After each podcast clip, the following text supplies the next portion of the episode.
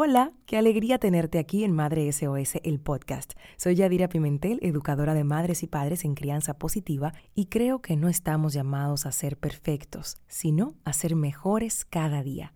Déjame acompañarte y brindarte herramientas de disciplina positiva que he probado por más de 11 años siendo madre y acompañando a familias a pasar del caos a la armonía. Bienvenido y bienvenida a Madre SOS, el podcast. Recuerda compartirlo.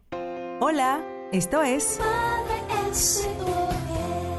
el podcast. Quiero compartir con ustedes un breve artículo, pero muy sustancioso, del portal crianzapositiva.org, de esta organización que también se une a llevar esta información a través de las plataformas digitales, concursos, capacitaciones, terapias y más. El escrito por Gabriela Otati de Castillo, que también es una entrenadora certificada en disciplina positiva de Ecuador. El título de este artículo me llamó mucho la atención y cuando lo leí dije, este es el que vamos a compartir en esta serie de Hogar en Armonía en Madre SOS Radio y en nuestro podcast también. Me equivoqué. Así se titula este artículo. ¿Cuántas entonaciones pudiéramos darle a esta frase?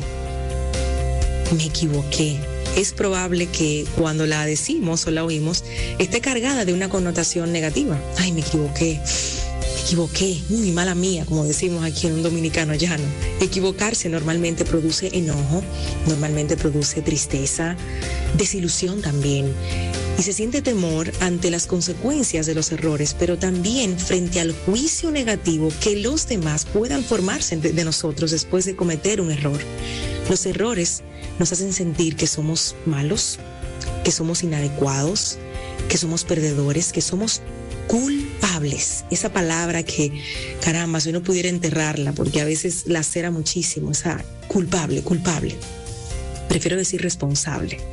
Y como nada de esto es agradable, entonces uno prefiere tapar los errores, sentirse que somos malos, que estamos inadecuados, que somos perdedores o que somos culpables, no son sensaciones agradables y por eso preferimos taparla. Los ignoramos, los errores, o los minimizamos. Ah, eso no es tan grave.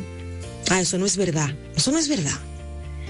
Los atribuimos a circunstancias externas o a otras personas.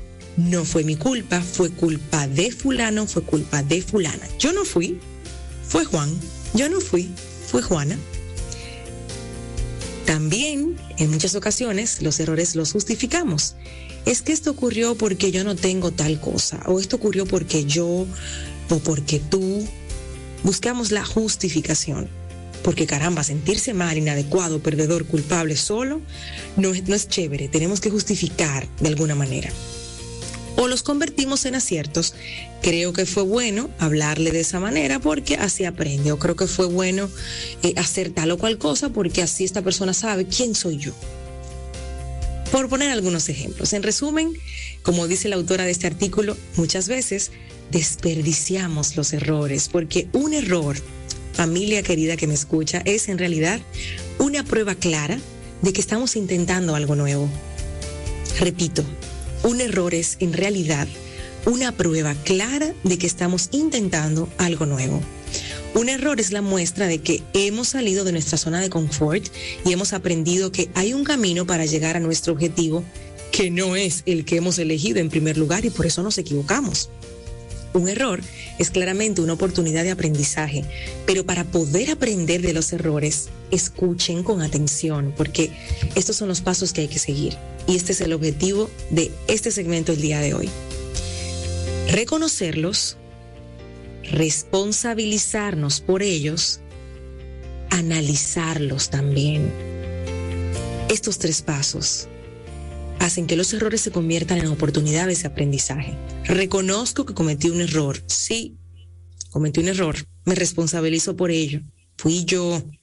Déjame sentarme a analizar qué fue lo que hice para poder aprender de esto. Entonces, ¿cómo se hace? Para que nuestros hijos aprendan de los errores que cometen y nosotros también, porque esto aplica también para los adultos. Lo primero es que los adultos debemos hacer vida estas ideas, o sea, reconocer públicamente los errores sin drama. Si mi hija, si mis hijas me ven a mí reconociendo mis errores sin drama, si fui yo, ellas dicen, ah, pero mira, no está tan mal, no está tan grave cometer un error, tú, tú puedes, eres un ser humano. Lo segundo es evitar culpabilizar. Y esto, señores, lo hacemos con tanta frecuencia. Perdón. Y tan fácil. Vicente, ¿qué pasó? Me, me, pasaste ahí tu, tu malestar de, de, garganta. Esto lo hacemos con mucha facilidad, esto de, de culpabilizar y de quejarnos y sobre reaccionar con los errores de nuestros hijos. Es decir, se cayó un vaso y se acabó el mundo. Ok, se te acaba de manchar el piso que acabas de, limpiar o la alfombra o lo que sea, pero no se acabó el mundo. Entonces lo natural es que cuando alguien está aprendiendo algo, se equivoque ocasionalmente. Si tu hijo está aprendiendo a servirse el vaso de jugo el solo, el vaso de agua el solo, probablemente se le derrame, probablemente se le derrame, se le caiga porque está aprendiendo.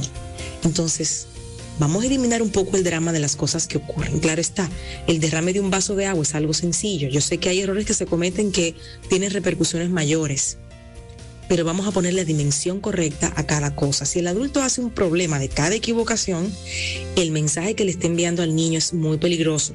Solo eres bueno y valioso cuando eres perfecto, cuando haces todo bien, cuando no se te derrame el vaso, cuando te pones bien la camisa, cuando no dejas un botón eh, cojo, como decimos, o cuando te amarras bien los zapatos, cuando no peleas con tu hermanito, cuando no, o sea, eres bueno y valioso solo cuando eres perfecto. Ese es el mensaje que enviamos cada vez que un error que cometen nuestros hijos lo potencializamos así como que se acabó el mundo, literal. Eso es lo que ocurre. Entonces el resultado es que como el niño necesita ser valorado y querido, porque ese es es una necesidad primaria del ser humano y en la infancia mucho más sentirse valorado y querido, probablemente decide entonces ocultar sus equivocaciones o negarlas para, para, por intentar cosas nuevas. Dice, no, es que si intento esto y me equivoco, me van a señalar, va a ser, voy, no voy a ser bueno, no voy a ser valioso porque no voy a ser perfecto. Entonces, oculta o no intenta nada nuevo.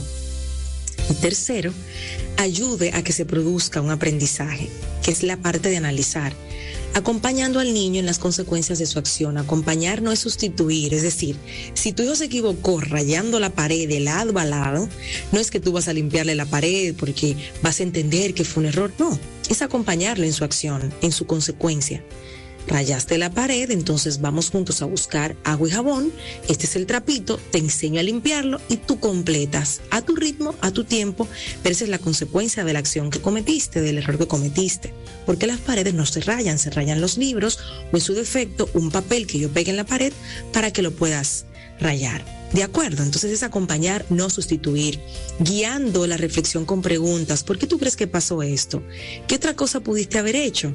¿Te gustaría intentar algo diferente? Preguntas que le ayuden al niño a reflexionar, apoyando la búsqueda y la puesta en marcha de la solución al problema, a la equivocación. Los niños deben saber que ellos pueden encontrar mejores y más productivas maneras de actuar y que hay posibilidades de reparar los errores. Es sumamente importante. De esa forma, el me equivoqué podrá ser dicho con una connotación positiva de una expectativa por la mejora, por lo que sigue, por qué puedo aprender de esto. Entonces, empecemos a ver los errores, por favor, como lo que son. Y voy a repetir, una prueba clara de que estamos intentando algo nuevo, de que nos estamos saliendo de nuestra zona de confort, de que, de que posiblemente no sabíamos cómo hacerlo bien y ahora sabemos que por ahí no es. Tanto para adultos como para niños funciona. Empecemos a escuchar el me equivoqué como algo normal y a trabajar en función de reconocer los errores, de responsabilizarnos por ellos y de analizarlos. El podcast. Suscríbete, comenta y comparte. Hasta la próxima.